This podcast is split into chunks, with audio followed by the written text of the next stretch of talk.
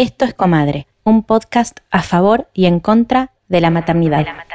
Cuando me comí la fruta En este episodio vamos a hablar de parto respetado. Parto respetado. Volando.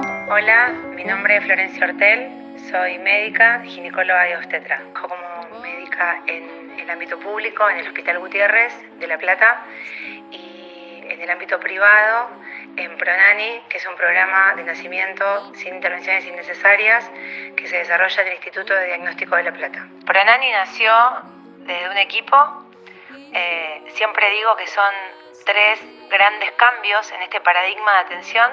Uno es el concepto de equipo, es el haber salido del lugar como médica obstetra, decir yo no hago el parto, yo no soy imprescindible en este proceso, yo no voy a ser la que genere este proceso de nacimiento, sino que es la mujer. Y esté yo, estén mis compañeros o esté quien esté del equipo, es exactamente lo mismo porque de esa manera podemos garantizar un modo de atención. Lo mismo pasa con la recepción de esa persona que nace por parte de los pediatras neonatólogos y lo mismo pasa por parte de las obstétricas, que son las que acompañan de manera eh, hermosísima este gran proceso. Este concepto de equipo. Segundo gran cambio de paradigma, el salir del ámbito quirúrgico, dentro de lo que es una institución. El asistir al parto en una habitación donde la mujer cuente con la comodidad para moverse, para elegir la posición, para adquirir las herramientas para el manejo de lo que representa la intensidad y el dolor de ese trabajo de parto, acompañada en un lugar íntimo, cálido, con la luz que quiera, con, los, con la música que quiera, con el silencio que ella quiera y sin la interferencia de otras personas que no sean elegidas por, por la mujer. Y el tercer gran cambio tiene que ver con esto de eh, fundamentar nuestro trabajo en el deseo de la mujer. Y esto obviamente que genera grandes beneficios no solamente en la mujer, sino en toda la familia. Eh, haber trabajado de este modo nos acercó con un montón de historias de mujeres que vienen, que han sido violentadas en partos anteriores, historias muy dolorosas y que cada vez tomamos más conciencia del impacto que genera sobre la mujer un, un parto eh, intervenido o violento o traumático donde se hayan avasallado sus derechos. Y sobre todo porque estamos empezando a ver lo que representa para la familia, para esa mujer, y no solamente desde lo que puede ser nuestra percepción individual o de experiencia, sino también lo que representa la evidencia de las ventajas o los beneficios desde la neurofisiología de lo que es para un nacer eh, de este tipo. En ese momento yo no sabía lo que se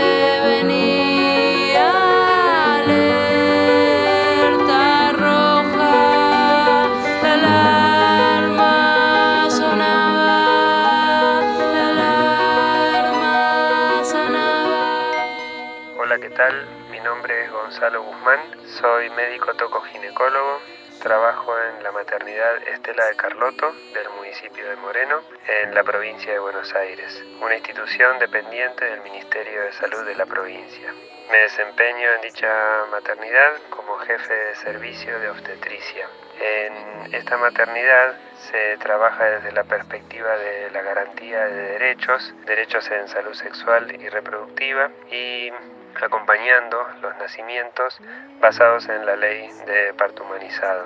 Intenta garantizar el derecho de todas las familias, no solo las mujeres, sino las familias que vienen a, tener a sus hijos en, en esta maternidad, a vivir una experiencia positiva, una experiencia reconfortante, eh, en donde la mujer se siente respetada en cada momento, desde el ingreso hasta que se va con su bebé y su pareja, eh, puede estar acompañada por quien ella lo desea, eh, con libertad de movimiento absoluto y mm, en un ambiente de calidez e intimidad. Cada trabajo de parto es acompañado por las parejas o por un familiar, hasta en ciertas ocasiones han estado acompañados por sus hijos y la posibilidad de que cada mujer se sienta y cada familia se sientan puros protagonistas de ese nacimiento. El rol de quienes acompañan es simplemente acompañar, cuidar y contener ese momento eh, sin intervenciones innecesarias, brindando seguridad en el momento del nacimiento y corriéndose del rol protagónico para dejar a los verdaderos protagonistas, a las mamás, a sus acompañantes y a sus bebés. El desempeñarse en el ámbito público de esta manera es todo un desafío, pero en este último tiempo cada vez más hay instituciones que lo van logrando.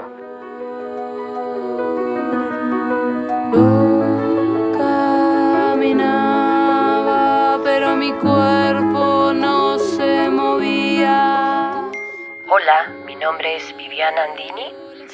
Soy partera, licenciada obstétrica, graduada en la Universidad de Buenos Aires y trabajo en el espacio privado asistiendo partos planificados en domicilio y en la maternidad Estela de Carlotto en la ciudad de Trujillo, en Moreno. En la maternidad a la que pertenezco se aplica la ley de parto humanizado, la ley 25.929, que en realidad es la ley que habla de los derechos del nacimiento eh, de los niños y de los padres. La manera de acompañar en el momento del parto es acompañando las necesidades que tiene la familia, pero principalmente las necesidades de la mujer. Escuchando, observando, en silencio, respetando sus posturas, cuidando el espacio, el volumen de la voz, eh, las visitas, la gente que puede estar en ese espacio. En la maternidad tienen un lugar muy lindo llamado Unidad de Trabajo de Parto y Recuperación, que es precioso, donde tenemos pelotas, luces, velas, lámparas de sal, bajamos las luces, hay agua calentita y acompaño respetando lo que necesiten. Su postura, acompañando el dolor, vocalizando con masajes y haciéndome muy chiquitita, corriéndome para que suceda lo que, lo que tiene que suceder. ¿Qué le falta al sistema de salud público y privado para poder garantizar el derecho a un parto humanizado? Conocimiento, principalmente conocimiento de lo que significa un trabajo de parto y un parto fisiológicos que ocurre con los recursos de una mujer y de un bebé, garantías eh, por parte del Estado para que todo aquel personal de la salud que acompaña nacimientos eh, sepa lo que está haciendo. También sanciones para los que no cumplen con la ley 25.929. También siento que le falta interés, interés real por poder modificar los espacios donde las mujeres tienen a sus bebés, porque hay mucho, este, mucha información de que ediliciamente no se puede, que no es posible eh, cambiar el espacio donde nace un bebé, de manera que mm, hace falta mucho conocimiento, mucha voluntad para que esto pueda suceder y el parto es un hecho único e irrepetible y el nacimiento de un bebé es sagrado. Gracias.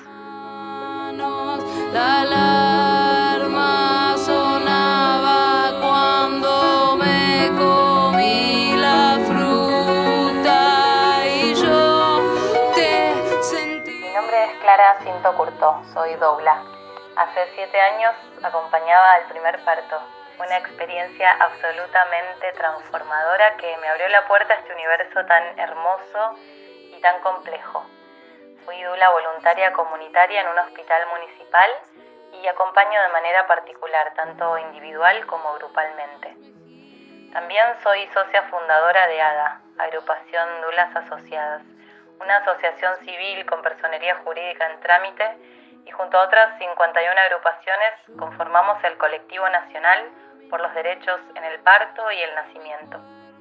Mi labor consiste en acompañar a mujeres, a personas gestantes, durante los procesos de embarazo, gestación, nacimiento y posparto o puerperio. Es un acompañar desde la presencia, disponible a lo que esa mujer y ese o esa bebé necesiten, abrir un espacio, habilitar el encuentro, con una misma, con él, la bebé, con la pareja si la hay, integrando cuerpo, mente, emociones, espíritu. Michelle Oden dice que la tarea de las dulas es ser guardianas de los nacimientos. Creo que mi rol es fundamentalmente escuchar y sostener. Es acompañar a cada mujer a conectarse con su deseo verdadero. Ser dula también es ofrecer información actualizada y brindar herramientas y recursos para que cada mujer, cada familia pueda transitar la amapaternidad de la manera más satisfactoria posible y con confianza. Actualmente en nuestro país, dentro del sistema público, existe un solo hospital municipal en Buenos Aires en el que hay ídolas voluntarias que realizan guardias semanales a través de un convenio con una asociación civil. Y hay una formación en Córdoba que también ofrece la posibilidad de realizar un voluntariado en el sistema público como práctica. Por lo demás, contar con una dula durante el embarazo, el trabajo de parto, el nacimiento, la crianza, sigue siendo un privilegio para quienes pueden acceder a ello. Por supuesto, tanto yo como muchas compañeras somos flexibles y brindamos espacios gratuitos, pero no deja de ser algo excepcional que no está al alcance de todas. Para que tener un parto respetado deje de ser un privilegio, creo que es muy necesario que las y los profesionales de la salud que asisten y acompañan gestaciones, nacimientos y crianzas estén capacitados, que en las instancias formativas se profundice en el conocimiento de cómo son y funcionan estos procesos y en la importancia de respetarlos, conocer las leyes vigentes en nuestro país,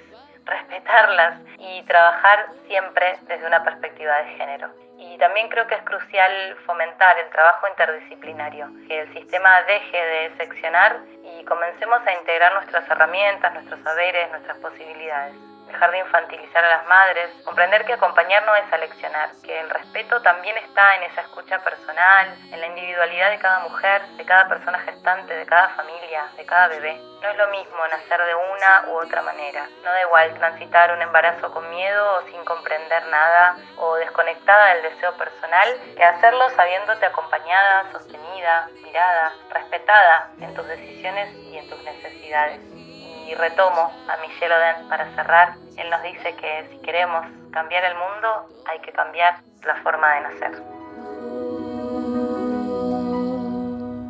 Hola, hola. Hola, hola, acá estamos en el último episodio del año. El último episodio del año que lo estamos pariendo casi con María Jesús. Claro, encima parto respetado.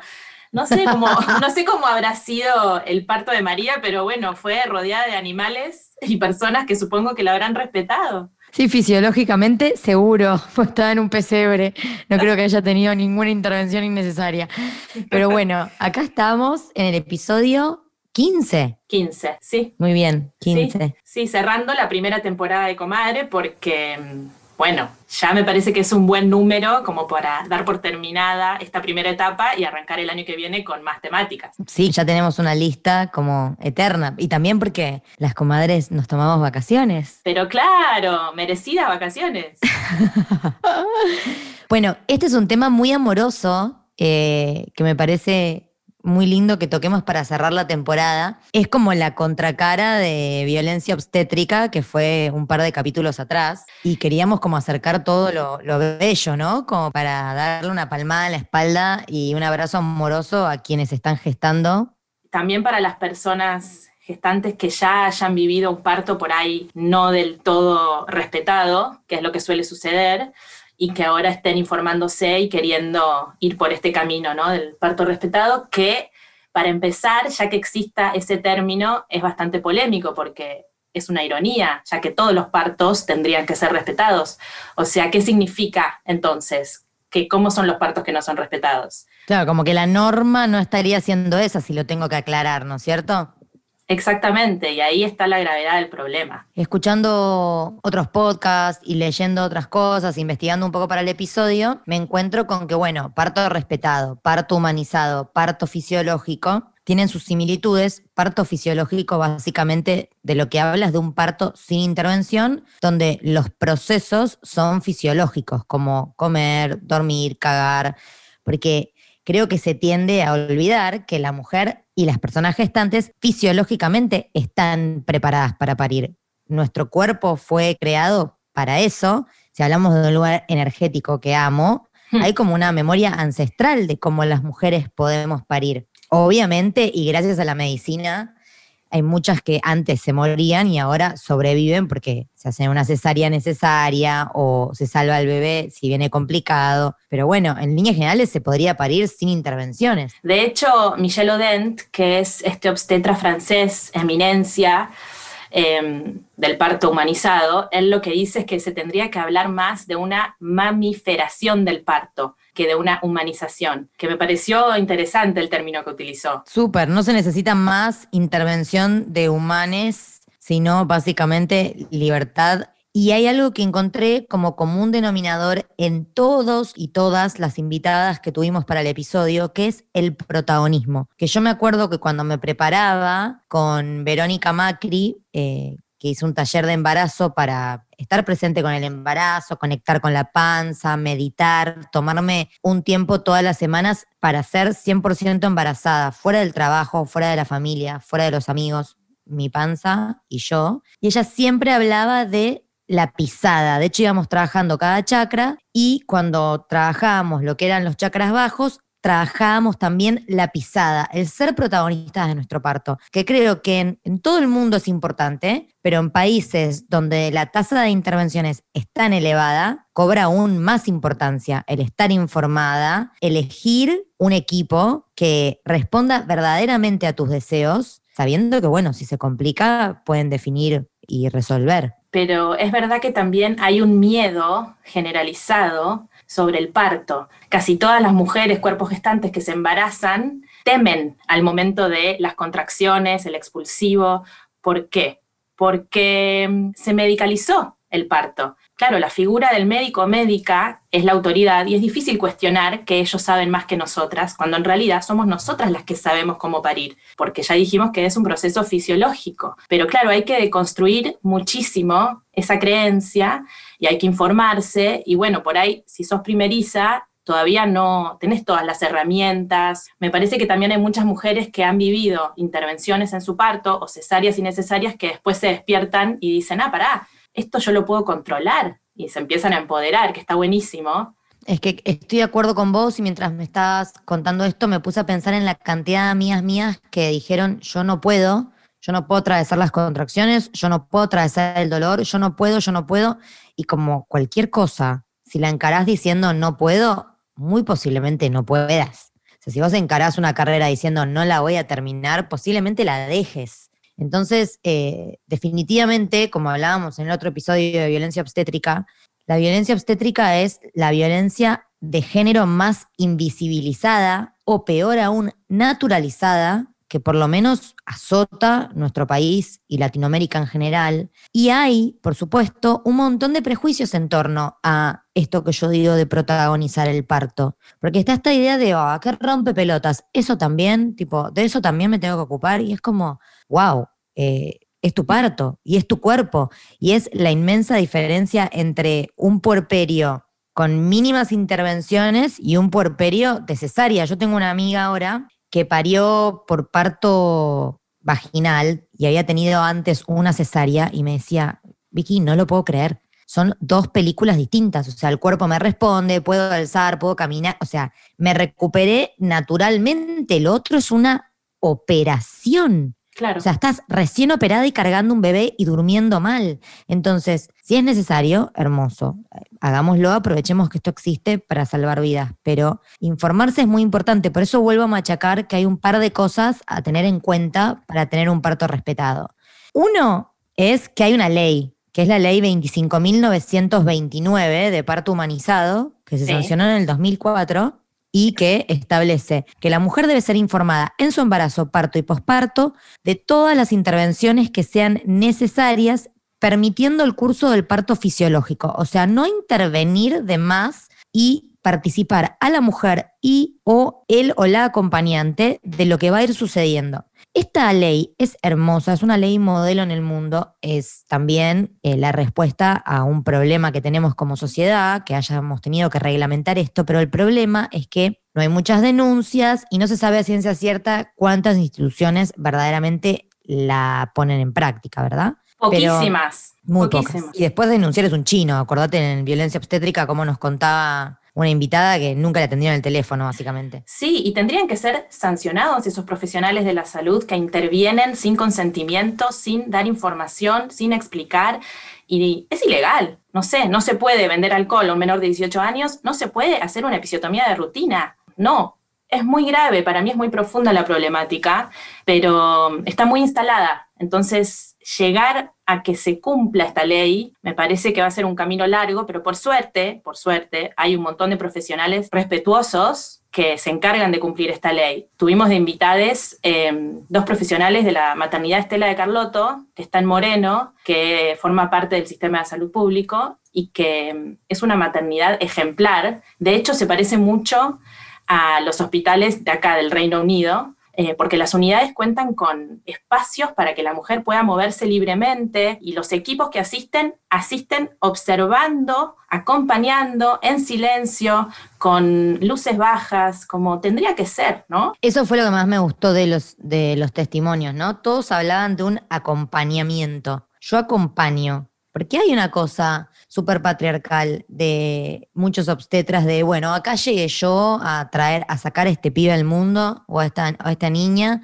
y es como, está la madre hace 20 horas y una partera ahí bancando los trapos, los obstetras y las obstetras prácticamente llegan para el expulsivo y hay como una cosa de esa pisada escénica, pero volviendo a las cosas que podemos hacer nosotras para tomar protagonismo en nuestro parto, además de un embarazo activo, de conectar dentro de lo posible en algún momento con nuestra panza, eh, e investigar y leer, o sea, ¿cuántas mujeres le dedican una cantidad de tiempo increíble a organizar un casamiento y cero tiempo a conectar con la panza? Esto no, repito, no quiero que suene a, a juzgamiento, creo que tiene que ver con las tradiciones y las costumbres. Como que hay algo de, bueno, yo estoy embarazada, voy al obstetra, me hago los chequeos y ya llega el momento del parto, me lo sacan, nació. Y la realidad es que todo puede ser mucho más distinto, mucho más amoroso, mucho más contenedor, tanto para vos como para él o la recién nacida, si te informás un poco. Entonces, otra cosa que se puede hacer, además de entender un poquito de qué va esta ley, que entre otras cosas permite la libre movilidad, el tomar agua todas las veces que necesites, porque hay muchas veces que dicen, no, te pongo una vía porque entonces así ya te hidrato. No, bueno, puedo tomar agua y la vía me la pongo si necesito, por ejemplo, pasar alguna medicación, que es lo que me pasó a mí. Yo necesitaba, porque tenía algo que si entraba en contacto con Florentino podía ser un problema, entonces la partera me dijo, entiendo que no querés vía, pero es importante que este antibiótico lo recibas para que no haya ningún problema en el momento del alumbramiento. Y bueno, y me puse la vía y me seguí moviendo con el palito por ahí, pero me vinieron, me explicaron por qué. Claro. Entonces, otras cosas que se pueden hacer es, una, hay un grupo de Facebook, particularmente en Argentina, que se llama Para saber con quién parimos, donde te hacen un pequeño cues- cuestionario para asegurarse de que seas efectivamente una embarazada y no algún personal de la salud del mal. Y ahí vos podés poner el nombre de las obstetras o los obstetras que estás barajando, de las dulas, de las parteras, de todas las personas involucradas en el proceso, digamos, de parir, y ves las reseñas que datan desde, creo, desde el 2015, de todas las experiencias de parto de las distintas mujeres y personas gestantes que van dejando ahí sus experiencias para que uno pueda tomar una decisión más consciente de qué equipo médico elige. Ese es un buen tip que a mí me sirvió un montón. Y el Pero- otro es hacer un plan de parto. Igualmente, a mí me parece un poco una locura que tenga que existir un grupo de Facebook. Está buenísimo, ¿no? Pero que tengamos que acceder a un grupo que alguien creó, que, by the way, la creadora es Verónica Marcote, que también tiene un libro que se llama Nosotras Parimos, con planes de parto incluidos como para tener de guía. Pero yo que parí en Reino Unido, le contaba esto a, a Nick, a mi pareja, y él me decía, imagínate eso acá, acá todas las mujeres eh, y personas gestantes dan por sentado que el parto va a ser respetado. De hecho, te dan la opción de un parto domiciliario y de parir en unidades de midwives, que son las comadronas, que según la Organización Mundial de la Salud son las especialistas más adecuadas para asistir a un parto, y te ofrecen las opciones y te dicen, vos qué elegís, qué es lo que la ley dice, digamos, a lo que, a lo que aspira la ley y la Organización Mundial, de la Salud también, es a que la mujer elija el parto que quiere vivir.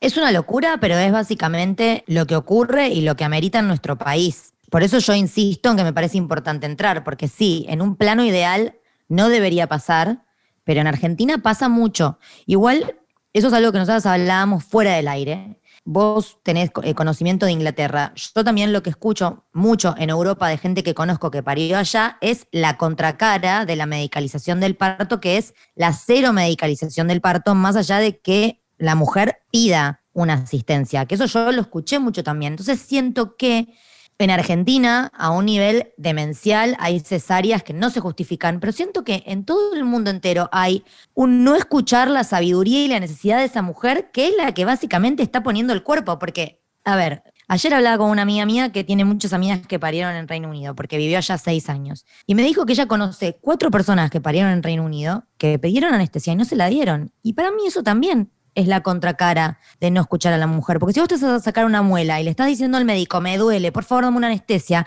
y te dice, no, fumátela, te la saco con una pinza igual, también hay una no lectura distinta porque habla de un empoderamiento, de confiar en que la mujer puede. Cuando vos me contabas que vinieron una libreta y te dieron todas las opciones, yo era como, no lo puedo Sí. creer, con tal hora para que la gente escuche lo que pasa. Pero siento que igual sigue habiendo un problema de darle a la mujer y que si tiene un dolor y que también es válido que una mujer diga, no me animo a parir, tengo dolor, yo no puedo, yo quiero una cesárea, bueno, que le vamos a dar con un palo porque no se anima, andás a ver qué historia tiene, capaz tiene algún pariente que murió pariendo, como hay tanto atrás que creo que lo más importante y primordial es escuchar a quien tenés enfrente y sus capacidades, ¿no es cierto? Sí, por supuesto. De hecho, a mí me pasó, yo soy una de esas. Yo con mi primer parto pedí la epidural y, y no me la dieron porque no estaba dilatada a 5 y supuestamente no se puede dar, o sea, hasta ese momento. Y cuando me volvieron a chequear estaba dilatada a 10 y me mandaron directo a la sala de parto y yo seguía pidiendo la epidural, viste, con un hilo de voz. Me dijeron, no, ya está, no te va a hacer efecto. Y además me dijeron... Bueno, el- pero ahí tenía una razón de ser. No, y pero antes que yo la pedía me decían que el único anestesista estaba en una cesárea. Entonces puede ser que pase que, qué sé yo, que no tengan recursos, pero para mí la diferencia está en el trato, en que sea No, un trato bueno, y además esto que decís, vos no podés llegar al hospital y poner- creo, capaz, estoy diciendo una bestialidad, pero vos no podés llegar al hospital cero dilatada y que te ponga una peridural porque básicamente es mandarte una cesárea, porque te dejas de mover, el pibe le cuesta bajar y ahí ya viene oxitocina y la cascada de intervenciones para generar el parto que no se pudo desencadenar fisiológicamente, entonces en tu caso tiene mucho sentido porque no estaba suficientemente dilatada y después que te la van a dar, ya está por salir el pibe. Pero hay algo de, de que en muchos casos no se explica. Acá pasa mucho eso, que no se explica. Como en mi caso particular, yo fui muy, eh, bueno, mira, digo yo misma bolchevique. En realidad no, fui como muy informada. Yo mandé un plan de parto al hospital, se lo mandé al correo de mi obstetra, se lo mandé a mi partera. Eh, el día, unos días antes de, de- de parir, creo que llevé una copia impresa también, porque tenía que verme con la partera y llevé la copia impresa, donde dejé detallado todo lo que yo quería que suceda en caso de que no haga falta una intervención de urgencia. O sea, si todo viene bien, yo quiero que haya luz baja, quiero que cuando mi hijo esté naciendo, lo único que se escuche sea la música que elegimos y la voz mía y del padre. Quiero que el padre esté conmigo todo el tiempo y que cuando se va de mi lado es porque lo acompaño a mi hijo. Quiero que mi hijo nunca se quede solo. Quiero- tipo, establecí muchas cosas en un plan de parto muy bien redactado, como que uno básicamente interviene, pero ya tiene como un cuerpo legal. Y cuando Florentino nació, que a mí me dieron peridural, que por poco me chapo al anestesista de la felicidad cuando me dio la peridural, porque yo al principio no quería, no quería, no quería peridural y en un momento Fran me dijo, Vicky, tu palabra de poder era flexibilidad, estás con mucho dolor, date una peridural, ya basta. Y ahí la partera me dijo, sí, la verdad que relajaría el cuello del útero, ya lo reacompañaste hasta el final, estás bien dilatada. Bueno, y ahí me la di, fue como Disney, pero vinieron a la camilla donde yo estaba con Floro con una planilla como, con un, no me sale la palabra, cuando te, como un deslinde de obligaciones, como, bueno, te dimos la peridural porque vos la pediste, así que firmá acá que la pediste. Y dije, ah, entonces el plan de parto tiene una validez, no es solamente un papelito que yo repartí para sentirme poderosa. Por eso creo que es re importante este tipo de información, ¿no es cierto? Sí, muy importante. Y también me parece que el plan de parto se tiene que presentar en neonatología, por lo que leí, porque en Argentina pasa lo que ya dijimos en el episodio de violencia obstétrica, que también es atentar contra los derechos del bebé, que es la separación de la madre y el bebé. Y es que cuando el bebé nace, se lo llevan, le cortan el cordón antes de que deje de latir y se lo llevan evitando que tenga el contacto piel con piel que tantos beneficios trae para esa diada. Sí, que es hermoso y que además no solo trae beneficios emocionales, sino beneficios a nivel físico por todo el hierro que recibe. Ahora que me decís esto, me acuerdo que también lo repartía en neonatología y vino la jefa de neonatología a verme eh, al cuarto cuando yo estaba en trabajo de parto para decirme que bueno, que en algún momento, después de dejármelo un rato, sí se lo tenían que llevar porque creo que acá es prácticamente obligación el tema de las vacunas eh, si parís en una institución por lo menos. Entonces vino a explicarme cómo iba a ser todo y que por supuesto el padre podía estar. Pero nada, yo sentí que la gente venía a explicarme qué iba a suceder. Como me sentí la autoridad en mi parto. Bueno, eso es maravilloso. Pero bueno, ¿cómo fue la historia con vos? ¿Cómo es la famosa libretita roja? Ah, no, la libretita roja, eh, nada, o sea, te hacen todas las preguntas que te imagines sobre tu historial clínico, el de tu pareja, eh, y nada, y en cada turno que tenés, van anotando todo ahí y vos la llevas a cada appointment y todo este seguimiento es hecho por la midwife, la comadrona. O sea, yo no vi una obstetra en ninguno de mis dos embarazos hasta el momento de parir.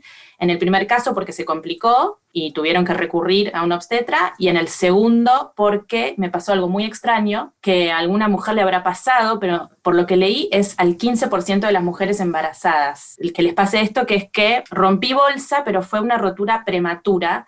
Entonces eh, pasaron 24 horas y nunca vinieron las contracciones. O sea, yo fui al hospital pensando, bueno, ya sucede. De hecho, en Argentina, si rompes bolsa, te dejan en el hospital. Me dijeron, volví a tu casa y si en 24 horas no se desencadenó el parto, volvé. Y volví y me dijeron, bueno, vamos a esperar un poco más y nada. Entonces vino una obstetra, por primera vez vino una obstetra y me dijo, eh, bueno, eh, hay riesgo de infección para el bebé, así que te vamos a tener que poner antibiótico por vía intravenosa y te vamos a tener que inducir el parto.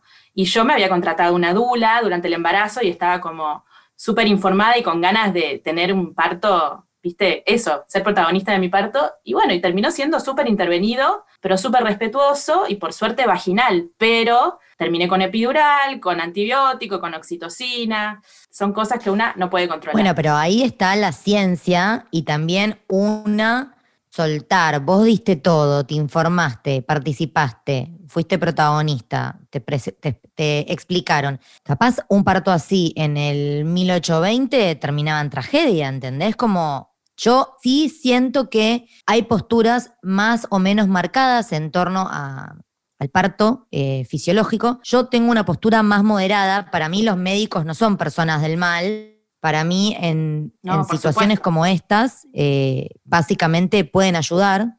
Pero no, yo lo que te preguntaba de la libreta roja era que me acuerdo, vos me lo contaste en su momento, que te daban a elegir desde parto en tu casa, que fueron a auditar tu casa. Ah, sí. Hasta... o sea, me dijeron, vos parís donde vos quieras, o acá en la institución, o en el Midwife Center, que es esta unidad que es como una casa de parto dirigida por midwives, o un parto domiciliario. Yo en mi segundo parto dije, ay, eh, podemos probar. Entonces vinieron a ver mi casa, dos midwives, y, y, bueno, lo que me dijeron es que como vivía en un departamento que era en un tercer piso sin ascensor y las escaleras eran muy estrechas, que ellas veían que era un poquito inadecuado porque si había una emergencia era complicado sacarme y llevarme en ambulancia al hospital, que igual estaba a cinco minutos. Eh, me dijeron, de todos modos, es tu decisión, nosotras te damos esta información.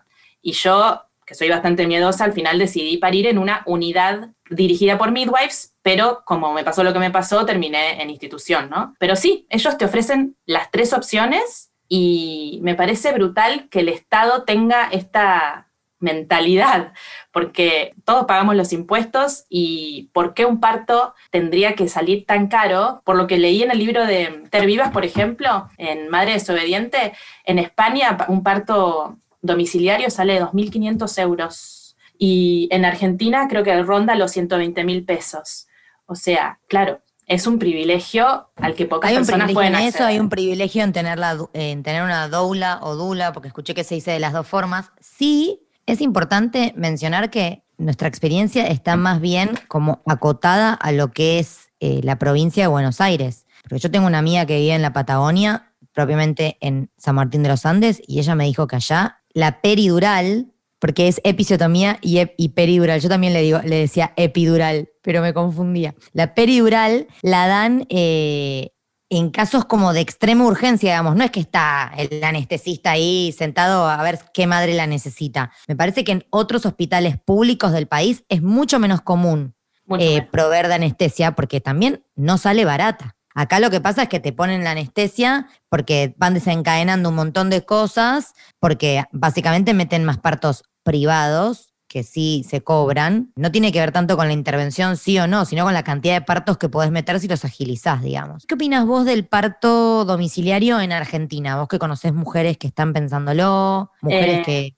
A ver, obviamente no lo he vivido en carne propia, solo tengo información de amigas que se han informado y estuve charlando con Francisco Saraceno, que estuvo invitado en el episodio de Mapaternidad. Él es licenciado en obstetricia, es partero y asiste partos domiciliarios con su equipo. Y trabaja hace 15 años haciendo esto y me decía que el 1% de los embarazos terminan en parto domiciliario en Argentina y todo está concentrado, la mayoría, en Ciudad de Buenos Aires. Y nada, él lo que me decía es que si es un embarazo de bajo riesgo, por lo general los partos eh, fisiológicos son exitosos y de hecho hay un beneficio mayor porque hay una baja drástica de intervenciones. Pero bueno, obviamente puede pasar que se complique, en ese caso sí o sí. De hecho, conozco a um, una amiga de una amiga que se atendió con él y finalmente él le dijo, mira, no, tenemos que ir al hospital porque esto termina en cesárea. O sea, se ve que estaba hace, no sé, más de 40 horas en trabajo de parto. Así que eso me pareció como interesante. Llegado el caso, obviamente de una emergencia, recurran a un hospital, que es el lugar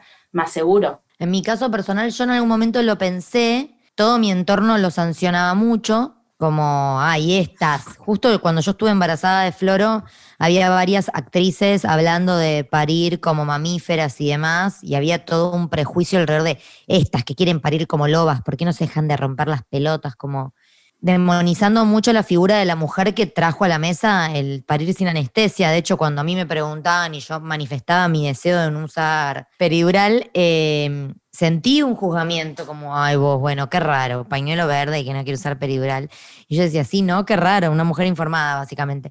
Eh, nada, eso un poco me amedrentó. Después de eso, eh, decidí parir en el Austral, porque dentro de los hospitales que hay en zona norte me parecía que era como el que tenía mayor tasa de partos vaginales. Eh, mi obstetra trabajaba ahí, pero personalicé partera, que es como otro consejo. Digo, hay posibilidades económicas, ¿no? Nosotros no, nosotras no nos tenemos que olvidar que hay como un tema acá enorme que atraviesa nuestro relato, que es el privilegio. Nosotros estamos hablando, bueno, vos viviendo en Europa y yo eh, siendo de clase media o media alta, depende quién escuche o quién lo analice, como hay un privilegio enorme de disponer de recursos como para ir tomando ciertas decisiones que colaboran a, la libertad, ¿no es cierto? Yo pude particularizar partera. Bueno, hay que tener los recursos para pagarle una partera para que esa noche solo esté con vos y no esté con ninguna otra paciente y que no se vaya cuando se termine su turno porque está abocada a vos el tiempo que a vos eso te lleve. O sea, tenés que poder pagar eso, tenés que poder pagar una obra social para poder ir a un hospital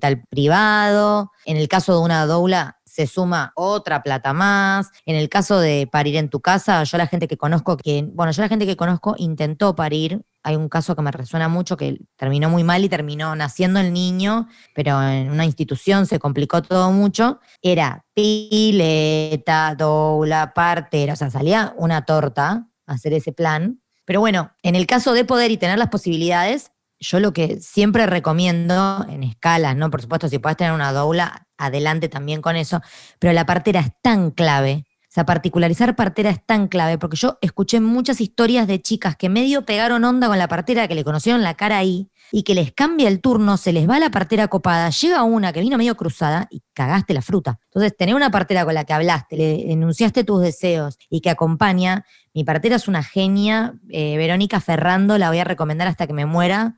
si llegara a tener otro hijo, volvería a, a elegirla. Es eso, como esta compañía, como hablaba Claricinto inicial, como esta guardiana del nacimiento, esta compañía silenciosa. Ella me dejó en el cuarto con Fran, hacer todo lo que yo sabía hacer, con la pelota, en cuatro patas, en la bañadera, y muy cada tanto tocaba la puerta a ver si hacía falta algo. Cuando yo empecé como ya a estar muy nervioso y demás, empezamos a barajar la posibilidad de una anestesia, pero siempre fue acompañando detrás de nuestras decisiones, haciéndolo también protagonista Fran, pidiéndole que ayude con determinadas eh, no sé, con sostenerme las piernas, con masajearme el sacro, como que nos volvió protagonistas del parto, nos dejó poner nuestra música.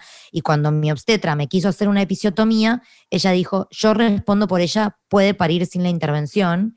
Y así fue como terminó sucediendo. Yo tuve un leve desgarro. Hmm. Después vino la fístula de Alepo, pero el parto estuvo todo bien. Fue por ella, o sea, por, por mí, por todo el trabajo que yo había puesto. Yo lo decía así y Floro colaboró, ¿no? Porque también está lo que uno desea y lo que ocurre. Sí, Pero fue muy clave su presencia. Yo recomiendo mucho en la medida de las posibilidades. sí, es importantísima la partera. Pero para, yo quiero retractarme porque recién dije que el hospital era el lugar más seguro y en realidad eh, está comprobado que un embarazo de bajo riesgo que, que termina en un parto domiciliario es igual de seguro como un hospital. Pero puede pasar que sí, que lo que decíamos antes, que las cosas se compliquen y ahí haya que recurrir a la medicina, ni hablar. Es que creo que tiene que ver también con. Perdón, ibas a decir algo y te interrumpí. No, no, iba a decir que, que, bueno, que en realidad el modelo médico hegemónico, por lo general en Argentina, hace estas intervenciones de rutina y por, lo, por ejemplo a vos, el médico te hubiera hecho una episiotomía, sin dudarlo, ¿o no? Sí, obvio. Y si lo dejabas tranqui, me metía unos forceps también, porque es bastante canchero usándolos. En mi caso particular, la partera me decía, quédate en tu casa, quédate en tu casa, seguí en tu casa, venís en tu casa. Y yo en un momento fue como que me agarró entre miedo y necesidad de cambiar de espacio y ya el dolor era insoportable y necesitaba como saber en qué situación estaba Floro, en relación está abajo, está arriba, cómo viene, cómo estoy. Y ya no me bancaba las contracciones y yo pedí ir al hospital. La verdad que yo en el austral me sentí muy cómoda, tuve mucha suerte también, porque esa noche no había muchos partos, porque a veces sucede que compartís sala de preparto con otras personas, que debe ser medio fiaca. Mm. Eh, yo estaba sola en un cuarto al que fui directo, eh, pero yo decidí ir al hospital porque yo me sentí más segura ahí. Por eso también me pasa que digo esto de, a veces de la radicalización, porque cuando nos radicalizamos y demonizamos las instituciones médicas, es como que dejamos afuera a mujeres como yo, que en algún momento sintieron que iban a estar más cómodas o más seguras con la partera a tiro y cerca que en su propia casa. Capaz si tuviera un segundo hijo, lo pienso y tengo una doula y ya hay alguien acá, además de mí, de mi marido, como que entiende y que me acompaña. Pero en ese momento sentí esa necesidad. Bueno, por supuesto, y me alegro que hayas podido llevar a cabo ese parto maravilloso. Pero bueno, lo importante es eso, es prepararse mentalmente. De hecho, una de las opciones que también dan en Reino Unido es, eh, como herramienta para prepararse, es el hipnoparto. Y hablamos de esto antes porque tengo una conocida argentina que vive en Londres y es instructora, y ella de lo que habla es eso, de, de predisponerse mentalmente a que sea el parto que sea, una tenga el control, no sé si el control es la palabra, pero el protagonismo, lo que dijimos ya, eh, que sea el centro de su parto y, que, que sí, que es un... A ver, es que lo importante y que todas las oyentes tienen que entender es que es un derecho. El parto puede ser una cesárea, pero es muy importante también que ese bebé nazca en un entorno, en una atmósfera, en un ámbito respetuoso, y escuchaba el otro día un podcast en donde una dula decía algo muy hermoso, que es que mm, hay una tradición en los chamanes, que es que cuando nace un bebé, no solo se le deben decir palabras amorosas, sino pensamientos. Y claro, es un momento tan sagrado que no puedes estar con profesionales de la salud que están diciendo cualquier cosa, porque el lenguaje importa. Ese bebé tiene un registro de lo que pasa y necesita estar en el pecho de su madre, regulando su temperatura, desplegando todos sus eh, reflejos de supervivencia, sincronizando el sistema cardí el ritmo cardíaco, perdón, y eso recibiendo amor básicamente. No es tanto pedir. Estoy re de acuerdo y me pasa que pienso, ¿no? Creo que la otra vez hice la, hice la analogía. Cuando baja un cajón en un entierro, la gente que está ahí parada habla del partido de fútbol del domingo,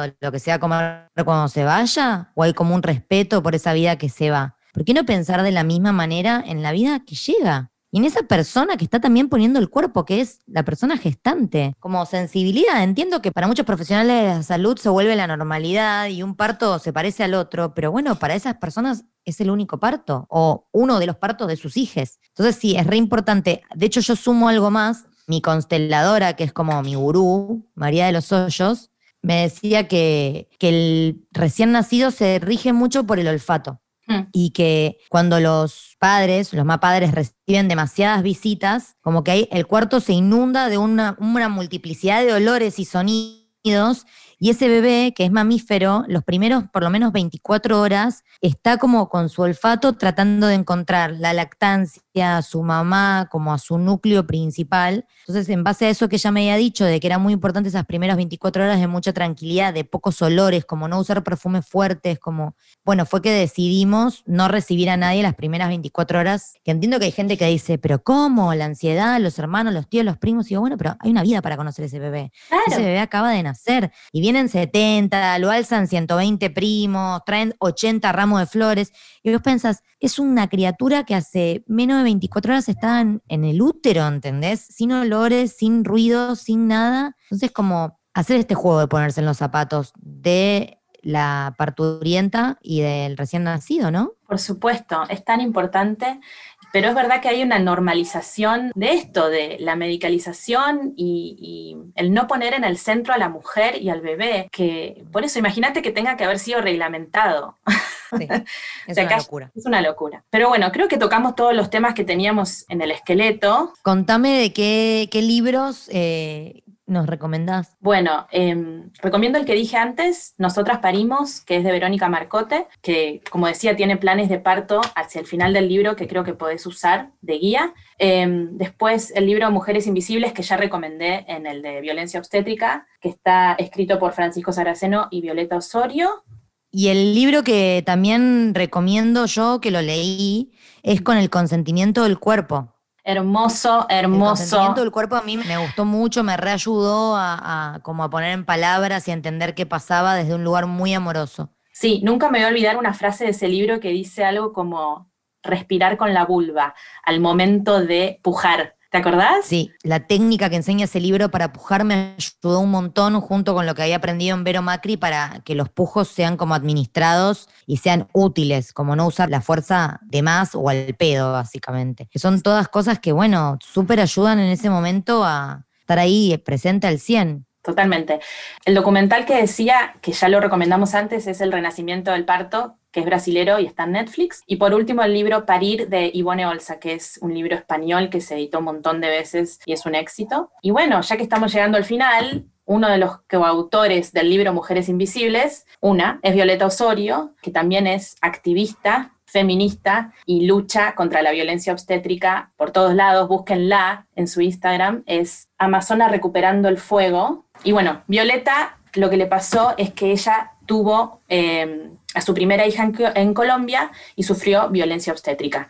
Tuvo una cesárea innecesaria y automáticamente después de haber dado a luz, se llevaron a su hija. Ella sintió que le faltaba el aire, como que se moría. Tiene todavía una herida enorme por haber vivido esa experiencia y después de unos años ya viviendo en Argentina se embarazó por segunda vez. Ella es la compañera de Francisco Saraceno y tuvieron a su hija Frida en su casa. Por supuesto, él es licenciado en obstetricia y eh, ella estaba muy informada, pero bueno, es la prueba también de que las mujeres después de una cesárea pueden parir vaginalmente. Re, yo conozco muchos casos. Sí, sí, sí, yo también. Pero bueno, ella parió en el baño de su casa a su segunda hija y tiene un mensaje muy contundente que nos dejó para cerrar el episodio de hoy. Bueno, qué hermoso, qué buena forma de cerrar. Eh, gracias, amiga, por esta primera temporada. Te quiero. Ay, yo también, te quiero. Bueno, muchas, tengo muchas, muchas ganas de planear lo que va a ser la segunda temporada, pero esta ha sido para mí eh, un lujo. Fue el refugio de, de la pandemia, el lugar donde poner amor y creatividad. Gracias. Gracias, gracias. Y gracias a todas las que nos escuchan del otro lado. Y bueno, nos vemos en el 2021. Y las dejamos con Violeta. Adiós. Chao. Chao. Cuando me comí la fruta subí nueve pisos. Esta... Mi nombre es Violeta Osorio, soy activista, feminista y coautora del libro Mujeres Invisibles, Partos y Patriarcado. Soy mamá de Kiara, que nació por una cesárea innecesaria, y mamá de Frida, que nació en casa. Entiendo el parto como un hecho sexual y fisiológico. Y además soy una mujer sana, que cursó un embarazo sano, y mi hija fue una bebé sana. Y desde ese posicionamiento ideológico y político fue que tomé las decisiones para organizar la escena de su llegada y el escenario en el que yo elegía atravesar ese momento. Y fue así, exactamente, que en mi casa, como dueña y protagonista, descubrí un placer visceral y profundo que no tiene palabras que lo nombren, porque justamente es parte fundamental del poder que el patriarcado nos expropió. Parir en casa fue uno de los actos de mayor soberanía que vivido. Fui protagonista de una escena en la que solo mi hija y yo fuimos imprescindibles. Tuve total conciencia de mi fuerza, mi potencia, mi libertad, desplegué toda mi intensidad y rompí en pedazos el deber ser. Y reí, lloré, grité, me desnudé, metí la mano en mi vagina, me moví con total libertad, toqué mi cuerpo desnudo y fuerte, jadeé, me fundí con una intensidad y una fuerza que desconocía y que por momentos me resultaba aterradora. Y así, centímetro a centímetro y minuto a minuto, construí un poder que ya nadie puede arrebatarnos pocos momentos en mi vida he tenido tanta conciencia de la fuerza imparable, arrolladora e indómita de la que estoy hecha. Me adentré en un mundo desconocido para traer a mi hija conmigo y en el camino me rescaté a mí misma de la torre en la que fui encerrada de niña a la espera del príncipe azul. Y la sentí a ella, a mi hija, poderosa y salvaje, abrirse paso a través de mi cuerpo, conquistar milímetro a milímetro su ingreso en este mundo. La llamé con todas mis fuerzas, fui a su encuentro, grité su nombre, para que nunca olvide que su nacimiento fue un acto de poder y libertad, y que ese es mi legado para ella, una vida en poder y libertad. Mi parto fue mío, y el nacimiento fue de mi hija. Ella nació en libertad. Lo hicimos juntas, a nuestro ritmo, en nuestros tiempos, corriendo los límites, expandiendo las fronteras, descubriéndonos en toda nuestra potencia en el tránsito de su nacimiento. Y fue esa experiencia vital, transformadora y de gran poder que trasciende al momento del parto, la que se instaló en mí como una forma de vida. Por eso cuando pensamos en un parto respetado, no se trata ni de un capricho, ni de un eh, invento snob, ni de un acto negligente, sino que se trata de la garantía total de nuestros derechos. Y en esa medida es el deber de toda institución y de todo profesional garantizar que así sean nuestros, los partos de nuestros hijos e hijas. No importa si teníamos información, no importa si estamos en el sistema público, en el sistema privado, no importa. Es el deber de ellos garantizarlo. Porque no podemos olvidarnos que el nacimiento es una experiencia vital y fundante que nos va a dejar huellas imborrables tanto a esta mujer como a este hijo o hija y a la familia que lo acompaña. En manos de la sociedad está decidir si queremos seguir dejando huellas de vulneración, de tortura, de abuso, o si elegimos dejar huellas de poder, de bienestar, de salud, de autonomía. Porque esas son las huellas y esa es la garantía de los partos respetados.